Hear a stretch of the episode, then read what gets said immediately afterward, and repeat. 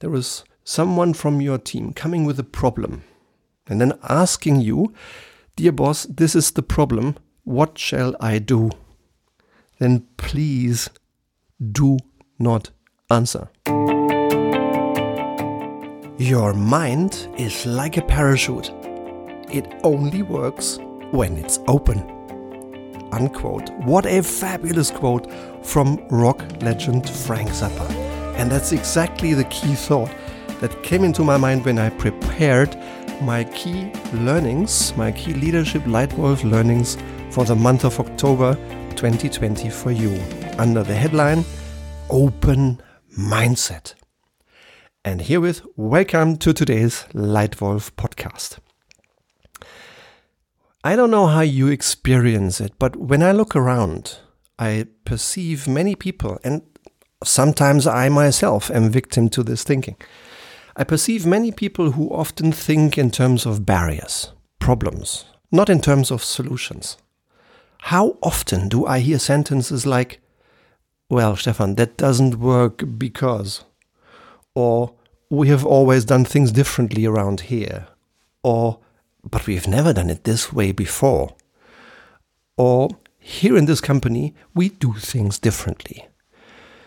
Oh, whatever, whatever the exact execution of this limiting mindset is, it doesn't help. It just propels us back into the past rather than opening minds to create a better future. And these barriers in thinking are even in the mind of people who have successfully changed the world and made the world in many ways a better place. Example, even the inventor of automobile driving, Carl Benz himself, was victim to a limited mindset.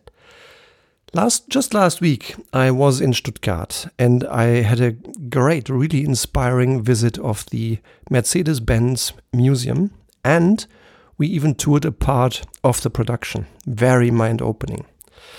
And I saw the car, the very first car that in 1886 in basically laid the basis for automobile driving as you and I know it today. That was the first car ever sold. But even three years later, Carl Benz himself still said the sentence, and never will there be more than 1,000 cars on planet Earth unquote. Well, he didn't see what Henry Ford could see. So even big minds are victims of limited mindsets. And that's the opportunity for you. That's the opportunity for you as a Lightwolf. In leading yourself, in leading your boss, in leading your team, in leading anyone around you who you would like to influence on your common way to success open people's mind. And here are my three specific tips for you. Tip number one I can't yet.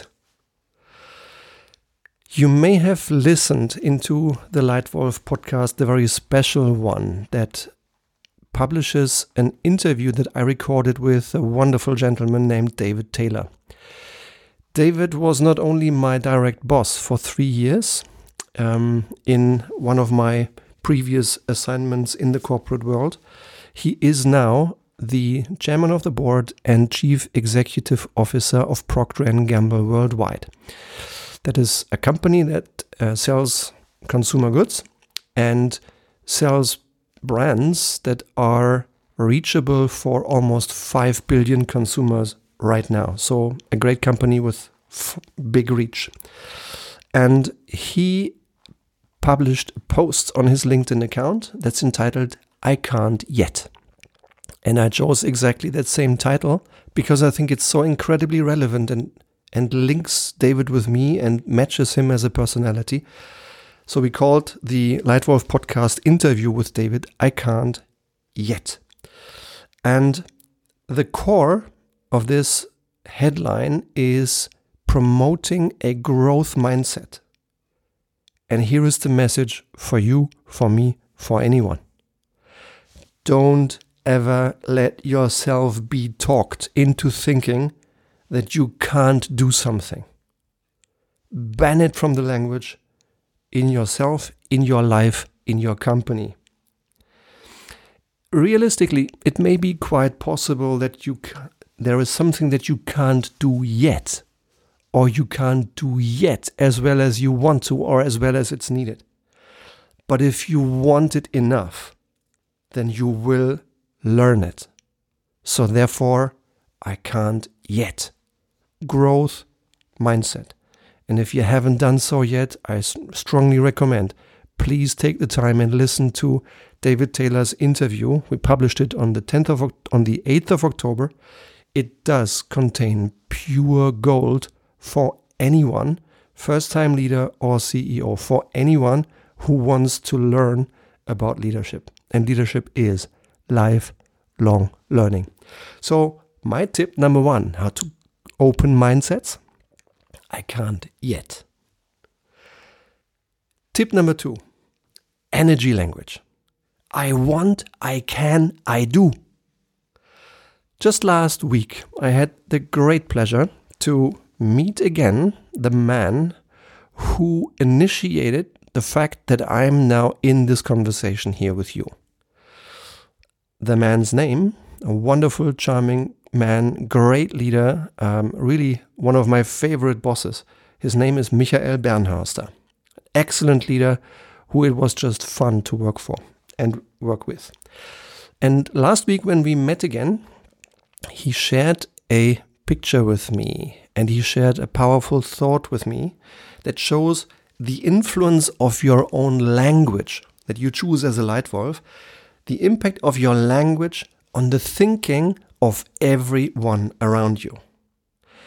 When he joined one of his companies in his career, in the first time, in the first couple of months, he united his leadership team around him, all his people around him, and invited them to participate in the creation of not only a wonderful drawing, a wonderful picture that was hanging at reception in this business, he also invited them into creating, strengthening, and then multiplying the mindset expressed in these powerful th- words I want, I can, I do yeah?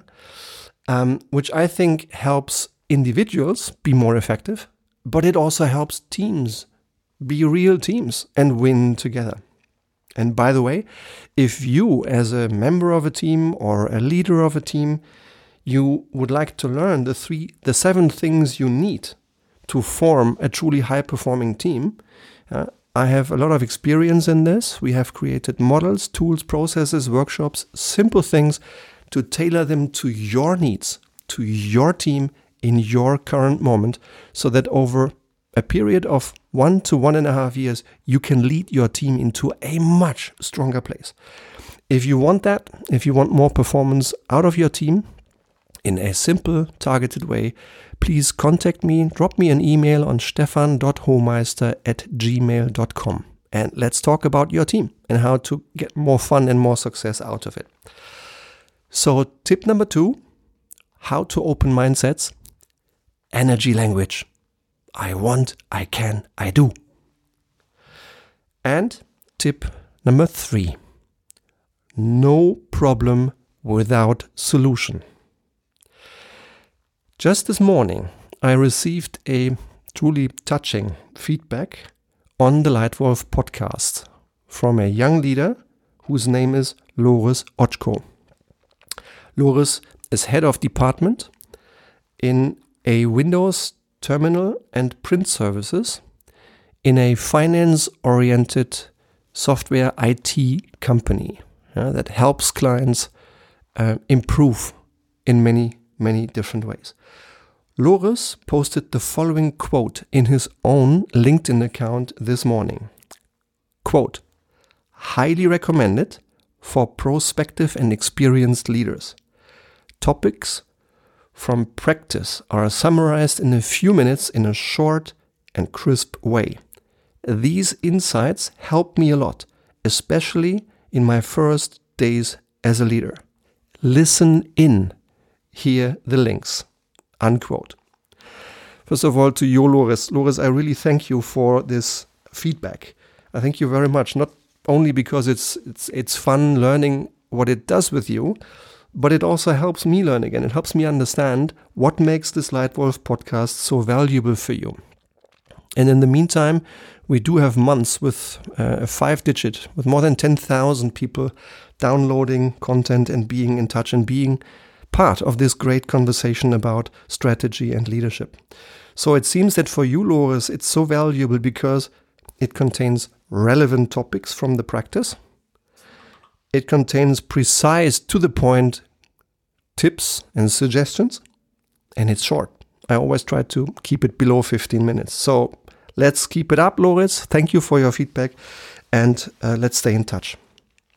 And by the way, just in case, if you would like to train live, to train intensively with me for two days, train how to lead your others, your team, yourself, your boss to more success, then feel free to register at ZFU in Thalwil, close to Zurich, and book a place in the Lightwolf seminar.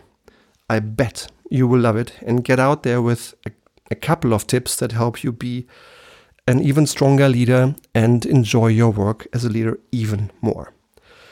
And here, finally, another simple trick, a simple tip how to create open minds in the people around you.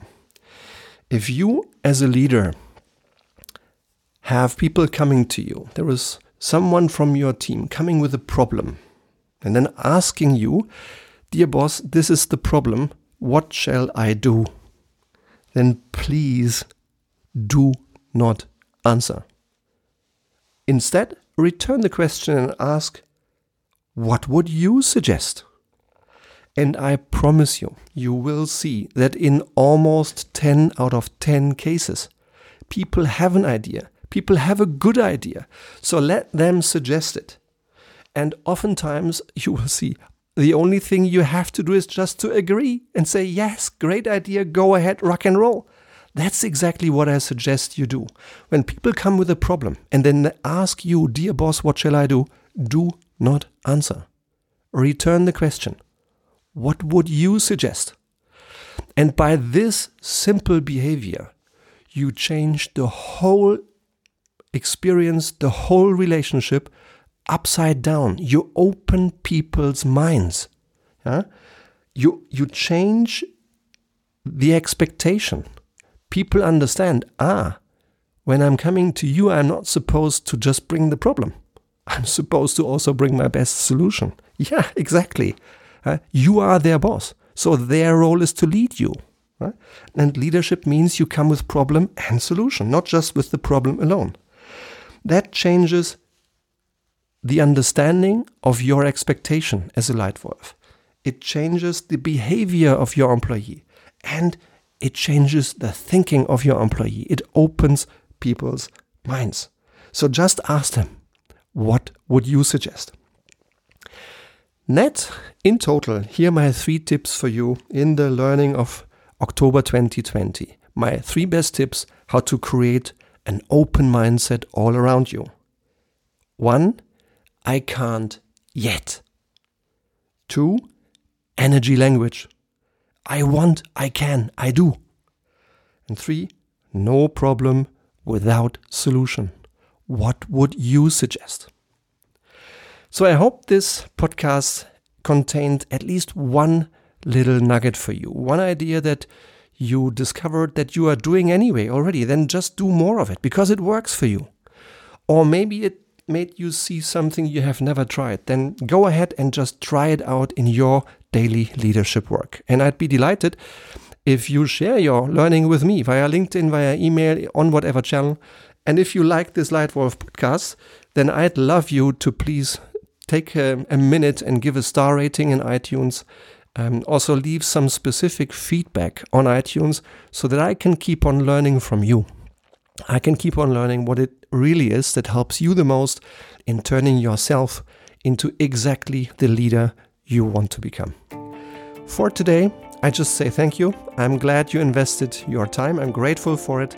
I look forward to staying in touch. Thank you very much for your attention. Your Lightwolf Stefan.